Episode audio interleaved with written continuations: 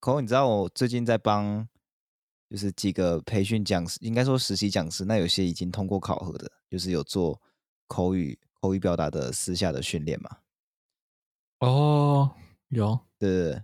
然后昨天就有一个讲师，他跟我说，他去那个和美山，就是因为他考核的地方是和美山，他去那边就是探路，就他看到石蟹獴，真的假的？和美山石蟹獴？对啊，他说他看到，哎，超猛有，有可能有，但是应该很少见哦，那边。对，有应该不是不可能，对，对对对。他说他看到就是一开始以为是松鼠。然后后来才发现是蟹，我我觉得能够看错成是松鼠，应该不会是白鼻星或是鼬獾啦。对，但是食蟹獴其实也可以长蛮大的耶。我自己会觉得有点，会它的体型有点像白鼻星，但鼻子那个红红的很好认，除非那白鼻星就是被揍，就是华夏边牧的时候把鼻子撞 撞红了，应该是没有认错啦。然后他说他看到那边有个喂食者。就放了一个塑胶盒，然后就写什么什么流浪动物之家还是什么的，然后那个那个食蟹獴 就要去吃这样子。他他在在路边放了一个塑胶，然后讲流浪动物之家，对啊，哇，太简陋了吧？啊，我们不鼓励这个行为哦，请大家不要做这样的事情。嗯、好，那我们可以准备好了哈、哦。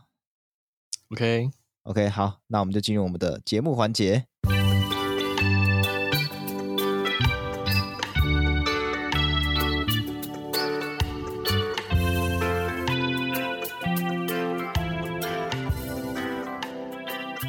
Hello，大家好，欢迎来听我们的生态杂谈，一起了解台湾和世界上的生态议题与时事。我是世祥，我是口勇，每个礼拜六中午十二点都会准时上架。那欢迎大家来收听我们这一集的节目。除了这个节目之外呢，我们还有一个叫做 TPHA 台北城市狩猎的生态导览团队，专门带大家到都市近郊或是浅山寻找各式各样的动物。有兴趣的朋友，欢迎到 Accupass 报名我们的固定活动，要来要快哦。那如果自己呢有自己比较偏好的时间是 Accupass 上面没有的。也欢迎到脸书粉砖来跟我们再额外约时间，我们都很好瞧的。好，我们进入今天的第一则新闻。那今天的第一则新闻是关于地球上最大的动物再次被刷新，哦、那就是在秘鲁。秘鲁呢出土了一种古代的鲸鱼化石。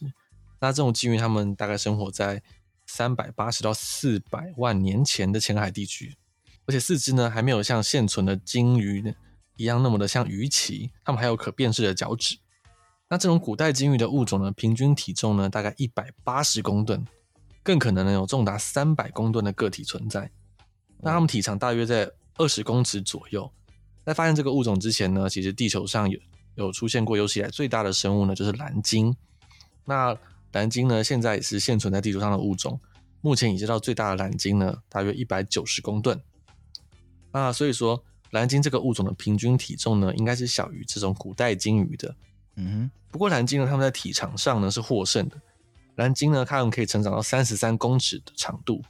那在长度上呢，呃，一定是比平均二十公尺长的古代鲸鱼来的更长。由此可知，所谓的世界最大生物呢，它常常是人所定义的。呃，如果是比长度、体重或者是身高或体积，呃，这四个不同面向的话，它们的排名可能都会不一样。嗯，对。但现在世界上比较主要在使用的比较依据呢，是体重或是体积。像世界最长的蛇类呢，是生活在东南亚的呃网纹蟒，嗯，可以长到十一公尺，是非常长的蛇。但事实上，夺得世界最大蛇类头衔的蛇呢，是亚马逊的绿森蚺。那绿森蚺的长度呢，虽然最多只能长到九公尺，但它体重呢，就是一枝独秀的远胜其他蛇类，可以达到两百公斤以上。哦，所以呢，它被称为世界上最大的蛇。但呃，要说为什么体长仅二十公尺的这种古代鲸鱼呢，却能够拥有这么夸张的体重？啊，很可能是因为它们的习性跟生活环境呢，与蓝鲸完全不同。那这种古代鲸鱼的骨骼呢，它的密度出奇的大，是非常非常重的骨头。那这代表它们其实很可能是生活在浅海地区的一种行动十分缓慢的笨重海洋生物。嗯，可以把它当成一种超级超级巨型的海牛那种感觉。嗯，那透过牙齿的结构呢，你可以发现说它们是呃依然是吃肉的。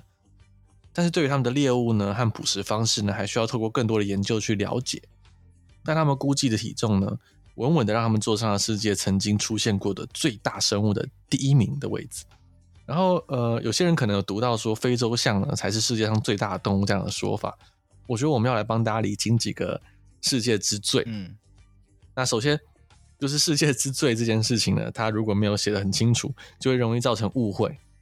应该说，非洲象呢，它虽然在书上呢会直接很简略的写出它是世界上最大的动物，但它的事实应该是它是目前现存的最大的陆地动物。嗯哼，那他们其实也蛮夸张，他们重达七吨。那七吨呢是一个很夸张的数字，怎么说呢？大概有一百一十六个我才有七吨重。那另外一个比喻就是，现在因为少子化嘛，所以台北是一个小学一年级的班级大概是二十人。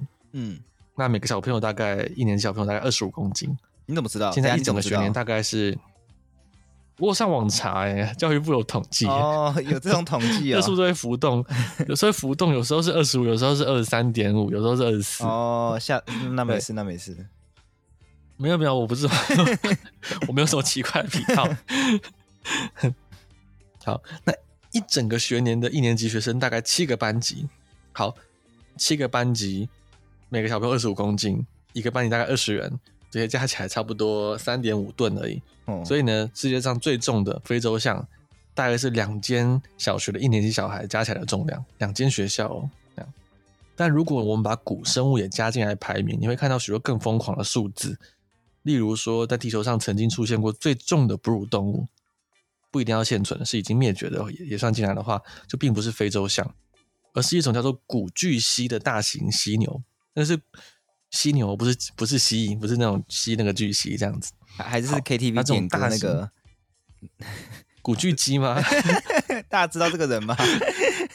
我知道啊，就是就是暴龙啊，你你知道你知道你知道鸟类也是一种恐龙，所以暴龙也算是一种鸡啊。暴龙就是古巨基。哎、欸，这不错，这不错。那还有没有？没有还行。好，但跟大家讲，这种大型犀牛可以多重呢？好，它可以重达十七公吨，嗯，是最重的非洲象的二点五倍重。哎，那我们已经越讲越夸张，已经到十七公吨了。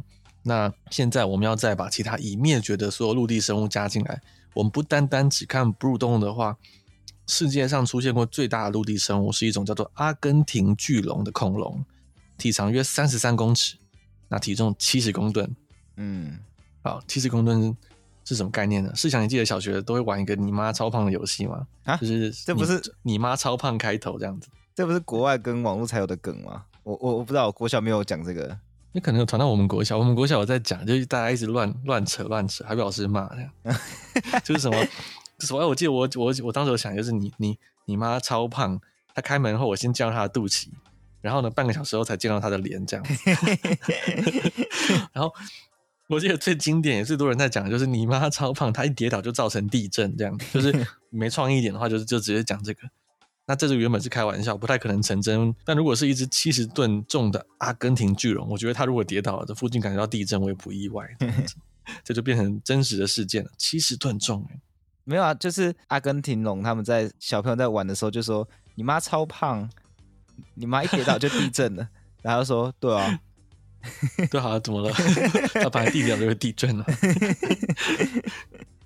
如果你不只看陆地上的生物，还加上海洋里的生物的话，那世界最大的动物会达到多大呢？那大家都知道海水里面有浮力嘛，就是。也不是指那个福利熊那个福利哦，所以大家不要随便。哎，有福利都跑跳到海里面去，没有人以为是那个福利。那时候我一讲，然后没讲清楚，大家就想说：哎，海水里有什么福利啊？去看看这样子。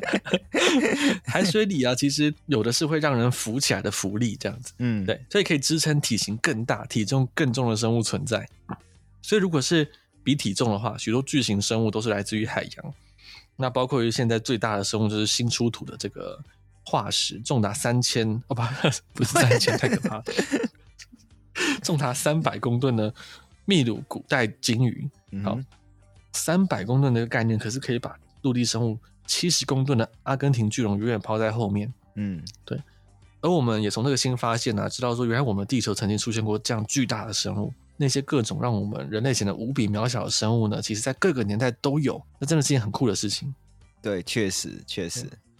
那要讲到有史以来最大的动物的话，我也想要讲一点昆虫啊。昆虫当然没没办法跟你前面那个什么什么七公吨都比不上了，就是嗯，没办法长这么大。嗯、那我先讲现身，就是还存在的昆虫。所谓最大，就像昆虫刚刚讲的，有分最重跟最长。那其实有点难判断，我不知道，好像昆虫界比较比较不爱做这种事情，就是像。像两爬或是两栖动物会去比较什么最大最长的，昆虫好像比较少做这样的事情，或许是因为昆虫太多种的关系啦，所以最大的数值大概就是重量的话，最大数值其实就是一百克、一百五十克左右。那很多东西都可以达到这个数值，所以好像不太有人会讲哪谁就是最大的，就是像比较有名的什么泰坦大天牛或是长脊大兜虫，嗯、好像都可以达到这个这个重量这样子，所以。呃，没没有一个人是最世界之最这种感觉。呃，讲长的话，我查应该是一直叫中华巨竹节虫，这个好像有破金是世界纪录，是六十四公分哦，六十四公分真的很大只哎，六十四公分真的很大。可是不是，啊不是网络上最近有一个一百八十九公分的长脊大兜虫，哦，比我还高，好像在那个、啊、那个路上观察学员，那那个应该是印错单位吧。应该说单位应该是一百八十九毫米，毫米吗？应该是毫米，对，十十八公分这样子，公分太可怕了。那如果一样，我们来算古生物，算古生物。如果讲昆虫的话，最大的昆虫最有名就是巨脉蜻蜓，它的翼展就是双两个翅膀展开的话有七十公分，七十公分长的蜻蜓，非常非常的大。那那如果我们要把范围扩张到整个节肢动物的话，目前已知道最大的节肢动物，如果看路上的话，空你猜有多大？呃，路上一公尺吗？这个这个你没有 say 对不对？这是你不知道对不对？我没有，没有 say 啊。没有，我要跟我要跟听众澄清，这不是我们 say 的。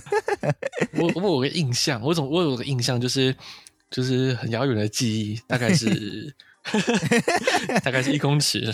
大概梦里梦里有一个有一个什么声音告诉我？对啊，就是。梦里回到古代，然后一公尺左右的虫。好好，目前已知道最长的陆上的节肢动物叫做节胸蜈蚣，一节一节的那个节，哦、然后胸部的胸，然后蜈蚣就是那个蜈蚣，它是大概二点五、二点六公尺，哇，比现现存大部分的蛇都还要长，对，非常的长，然后可以重达五十公斤，哇，对，有些人可能都没有五十公斤呢。对，当然了，一我刚出生也没有五十公斤，不是的，刚出生六百六千克吧？应该没有六千克，六千克，六千克是啥？是你是巨六千克巨婴对不对？哦，对，我出生的时候几千克啊，忘记了，再问一下我妈好了。好，那没关系。那那你刚刚从路上讲到海里嘛？嗯，那接下来我也要进到海里面，就是海里面最大的节肢动物，已知道的是一种叫做海蝎，它是一类东西，海里的海，蝎子的蝎，但它其实不是蝎子啦。它另外的名字叫做板足鱟，鱟就是那个金门很多的那种后，就是哦，后后能造词，造什么词？后就是后后来，我是 总算学会，不要 是你说那个字那那个后那个字吗？好像没有办法造其他词。有有一种动物叫做后这样子，嗯，那我现在讲的是最大只的那个物种，就叫做。巨型羽翅后哦，巨型就是很大的巨型，羽是羽毛的羽，翅是翅膀的翅，后就是这种动物的名字。那它一样是大概二点六公尺，那它的重量呢？我看它网络上查，range 很大，有一百多公斤的，也有到三百多公斤的。然后就特别胖的吧，三百多公斤。对，就是就他妈比较胖的。要接这个，这也。这也可能是古生物有一些古生物的体重比较难估算的原因，这样子，嗯，呃，有有比较估算的所造成的这个结果，对对对对。对但是就是跟我们现生的动物比起来，真的是差非常非常的多。嗯，对。其实节肢动物跟昆虫的曾经出现过最大的种类和现存的种类也远超过我的想象。嗯，像六十四公分的虫，到底现存的、哦、中华巨竹节虫到底到底是什么概念？我现在地砖来看。有一格三十，两格这样，然后我就觉得哇，这虫看起来就跟龙虾一样。好，那这则新闻就到这边。好，那我们的第二则新闻呢，是关于一个新发现，也是新发现哦，也就是近期呢发表在《Current Biology 这个期刊上的研究，证明了蝴蝶和蛾类呢，具有在大尺度的空间内的学习跟记忆能力。嗯，那这个能力呢，有助于他们在几百平方公尺的范围内更有效率的觅食和避开危险。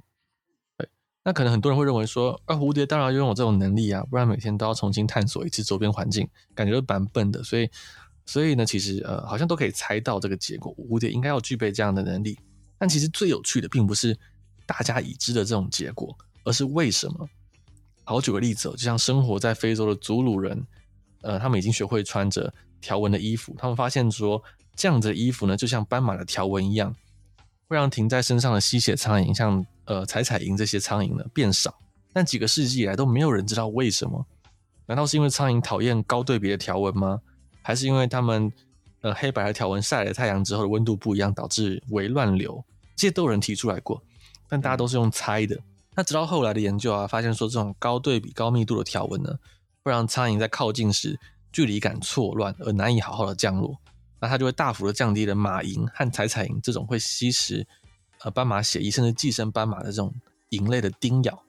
知道原因之后就可以活用啦。活用的话就是有人在牛的身上 涂上斑马的纹路，嗯、然后呢，想要降低牛蝇的叮咬，嗯、然后竟然获得不错的成效。它确实降低了牛被叮咬的那个几率。嗯，好。所以，我们现在来跟大家分享原因，也就是说，各种昆虫呢是如何在大范围内记得食物、水还有威胁的位置。其实，以往呢，我们认为这种记忆能力呢最出色的，往往是所谓的社会性昆虫，也就是蚂蚁和蜂类。举蜜蜂来讲，它是非常出色的，它可以在飞得离巢非常远的时候呢，透过地面跟太阳光之间的角度呢，这个叫做偏振光，来定位它蜂巢的大致方向和位置。那如果真的很远的话，它们甚至还能够感受地球磁场来辅助定位。但当它们比较靠近蜂巢的时候呢，他们却也能够透过单纯的记忆去记住地景和地标的位置来获得蜂巢的准确点位。嗯，那如果说呢，有个地方有比较稳定的食物来源，虽然它很远，但这只蜜蜂如果已经造访很多次的话，它也能够单纯靠记忆去认路，非常厉害。对，就是社会性昆虫其实找呃记住回巢的路的方法。或记住食物来源的方法真的是千变万化的，还有很多种。像有一种在沙漠里面的蚂蚁，它们是靠走路的步数，也就是算走几步来找到家的位置的。这个研究也很有趣，就是我怎么知道？研究人怎么知道这件事情的？他们做了一个实验哦，就是他们做了三组，三组实验，一组是把蚂蚁的脚剪掉一点，然后发现呢，蚂蚁他们会停在还没到家的位置。然后他们以为到家了，那另外一组呢，就是正常的脚，他们就是正常回到家。还有一组，他是把蚂蚁的脚接得长一点。那当然，这个是就是实验的 know how 啊，就是他们如何做这件事情，然后保持蚂蚁不会被干扰。对，那把他把蚂蚁脚接得长一点，就发现蚂蚁会走超过它的巢的位置。那由此就知道哦，他们是看脚的步数这样子，真的很酷哦。这个其实是是想之前。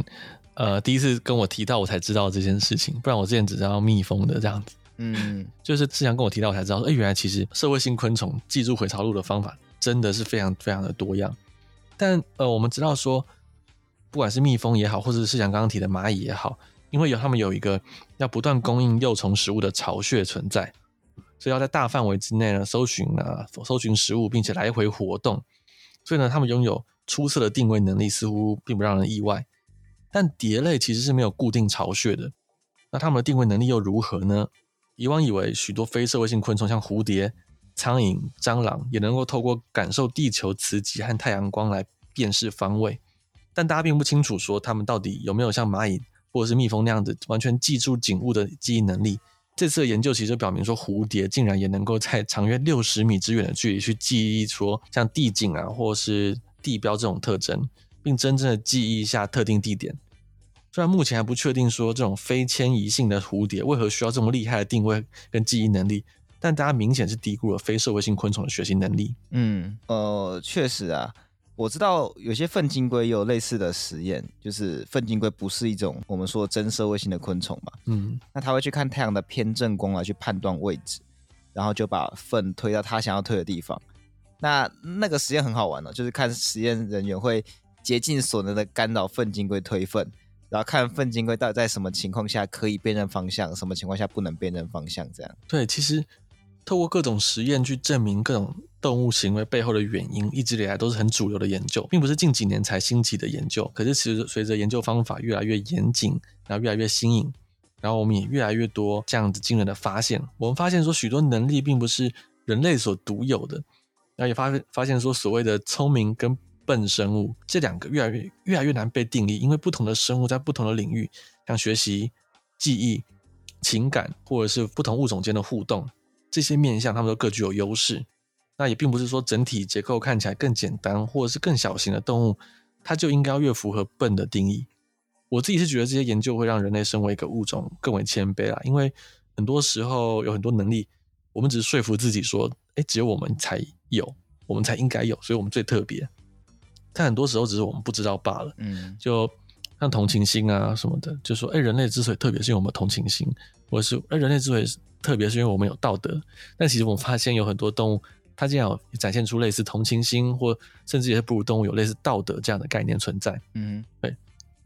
那其实说真的，像我第一次去住外县市的新地方的时候，常常常稍微在附近的巷子找个吃的就会迷路，都还要开 Google Map 去辅助。我是觉得我的认路能力跟记忆能力搞不好不如蝴蝶。好，那我们第二则新闻就到这边告个段落。那接下来就要进入到我们的有趣新闻环节。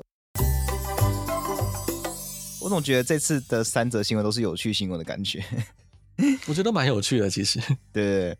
好，那这次有趣新闻环节要讲的是纽西兰鸟类保护组织，一个叫做森林与鸟，英文是 Forest and Bird。他们每年都会举办年度鸟的票选赛，就他们会选一个年度鸟出来这样子。那目的呢，就是要推广国内的濒危鸟类啦。主办单位会从本土的原生鸟类当中挑选七十五种鸟类，之后让大家投票，最多票的鸟呢就得冠军这样子。这个活动目前已经持续了十八年了，国内感觉就他们国内的人都蛮重视这个活动的哦。甚至有出现不止一次的作弊灌票的事情，像是二零二零年就出现短短几个小时，呃，一个一种鸟叫做小斑奇异鸟就被灌了一千五百票。哦，就是 我觉得如果只是一个很小众的事情的话，应该不会有人，你知道吗？去去为这个来去灌票，所以我猜应该大家真的是有点看重这件事情。嗯，那除了作弊之外，这个活动的风波也不断，像是二零二一年得奖的呢是长尾蝙蝠。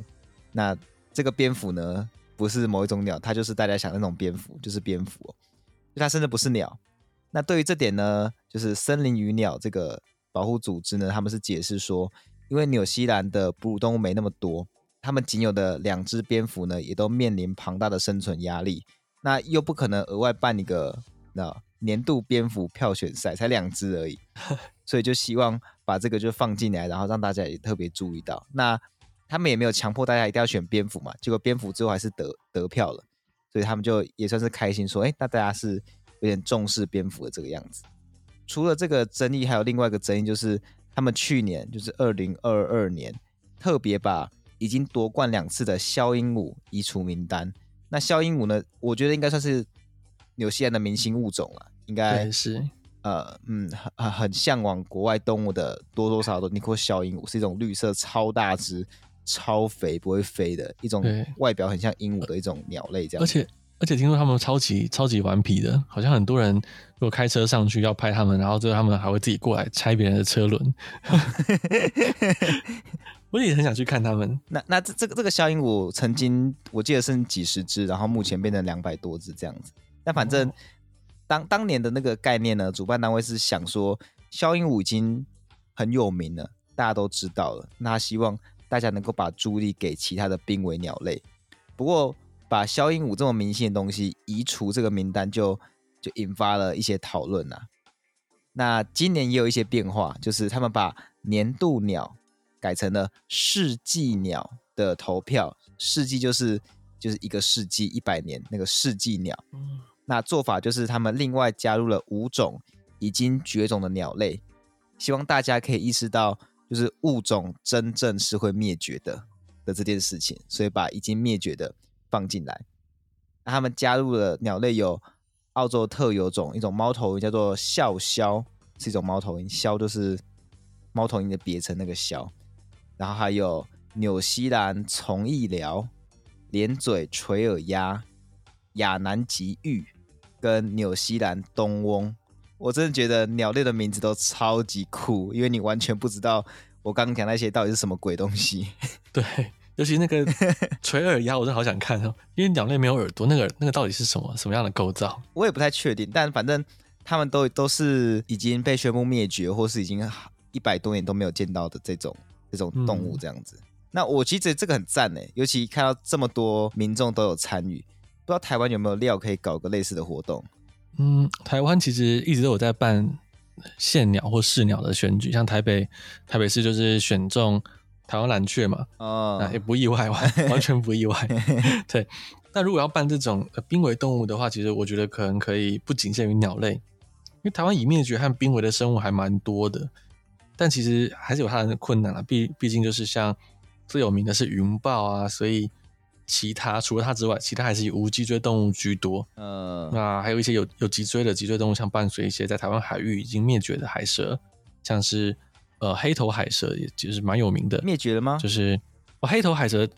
在台湾灭绝，它没有，它没有灭绝。Oh, 黑头海蛇现在在冲绳那边都还很稳定，oh. 但以前在台湾的西南部也是可以几百公斤、几百公斤这样打捞上来的，oh. 然后就就这样灭绝了，因为西部的开发这样子。嗯，了解。对，对，但无脊椎动物有很多，也一直是个谜，所以它到底是灭绝了呢，还是物质，我们都不知道。嗯、像台湾石瓜步行虫这个，它到底有没有真的存在过台湾，还是产地物质？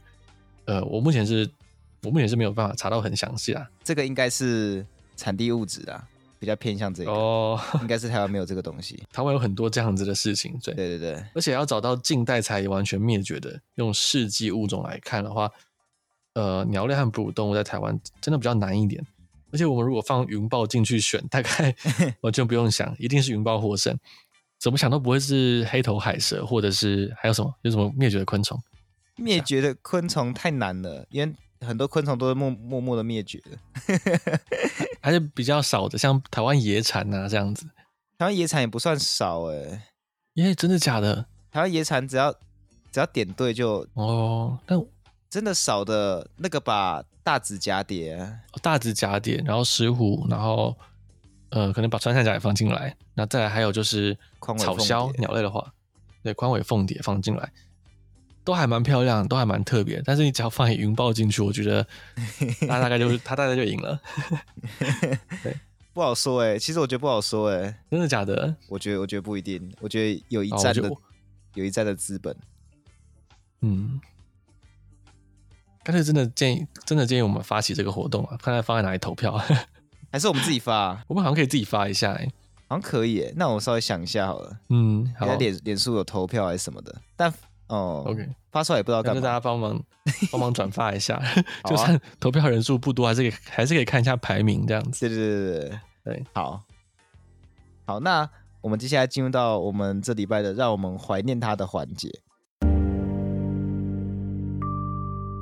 那第一个要怀念的是泰国的蚯蚓们，那就是蚯蚓啊，很多的蚯蚓。近几个月呢，突然出现一波越南疯狂输出蚯蚓到中国的事情哦。那这是因为蚯蚓在中药里面被称为地龙，那号称是具有某些疗效啦，所以呢就有价嘛，有市有价。那大批大批的越南人呢就疯狂的去电，用电的把土里的蚯蚓电死，然后再卖去中国。遗憾的是，目前在越南呢这样的行为是无法可罚的，这些蚯蚓就只能够好自为之了。但你以为要默哀就只有蚯蚓吗？因为蚯蚓对于土壤的肥沃度的回复力有非常非常大的影响，少了很多蚯蚓在土壤中呢，土壤就会很容易变得贫瘠。所以呢，就让我们也为几个月或几年后的越南农民们默哀吧。对对，而且这样无差别的在抓，其实呃各类蚯蚓有各种不同的对土壤的的好处，包括有的是呃增加通透度，嗯，排水性，那有的是真的是增加肥沃度，那通常。呃，两者不可兼得，也就是说，你其实蚯蚓的多样性也是很重要的。嗯，但他们这样无差别的这样乱抓，其实我觉得会会造成全面性的影响。哎、欸，这个就是现代版的那个叫什么金鸡母的那个故事、欸。哎，哦，对，有有点像杀鸡取杀鸡取卵，杀鸡取卵。好，那我们今天最后一个要怀念的对象呢，是我们的地球。在欧盟气候监测机构有一个哥白尼气候变化服务，在八月八号确认了今年的七月的平均气温是有史以来地球的最高温。啊，我这样讲的那个有史以来指的。嗯当然不是什么六十四亿年前那个什么什么四六十四亿年前，那地表都是岩浆的时候，那个不算，那个不算，就是人类记录的有史以来的最高温。嗯，不是那个什么八十年最高温，什么五十年最高温，不是哦，是有史以来最高温。人类开始记录气象跟可考的，可能有上千年，然后。比较详细的记录，可能两百多年前就开始，工民革命的时候开始。那这个记录是包括在这些所有可考记录里面，人类文化可考记录里面最高温这样子。对。然后除了这个之外呢，海洋的温度呢，从今年四月开始，也一直以来就一直处于高于同期最高温的这个状况，也就是海洋温度也是在破纪录当中。对。所以这个真的很可怕，就对地球来讲算是。嗯，需要被默哀的一件事情吧。对，而且另外一件事情，并不是今年七月这个特例而已，而而是说，另外一项记录是，截至二零二二年为止呢，二零一四年到二零二二年，就是地球有史以来最高温的八年。嗯，对，对，这这些记录都都显示了我们并不是偶然性的高温，这是一个持续在变高温的一个状态。对，好。那我们今天的节目呢，就到这边告一个段落。喜欢我们的频道，记得到各大 Podcast 平台给我们五星好评。对于我们还有什么生态议题有兴趣的，也欢迎透过 SoundOn 的赞助连接，或是我们的 Google 表单跟我们说哦。另外，我们除了 Podcast 之外呢，还是一个叫做 TPHA 台北城市狩猎的生态导览团队。目前呢，已经带过两三百场的夜光活动。如果想观赏野外的蛇啊、蛙啊、鸟啊、哺乳动物，甚至是平常没有看过的昆虫，都欢迎在 a q u a p a s s 或是脸书寻找 TPHA 台北城市狩猎来找我们哦。那今天就这个样子，我们就下次再见啦，拜拜，拜拜。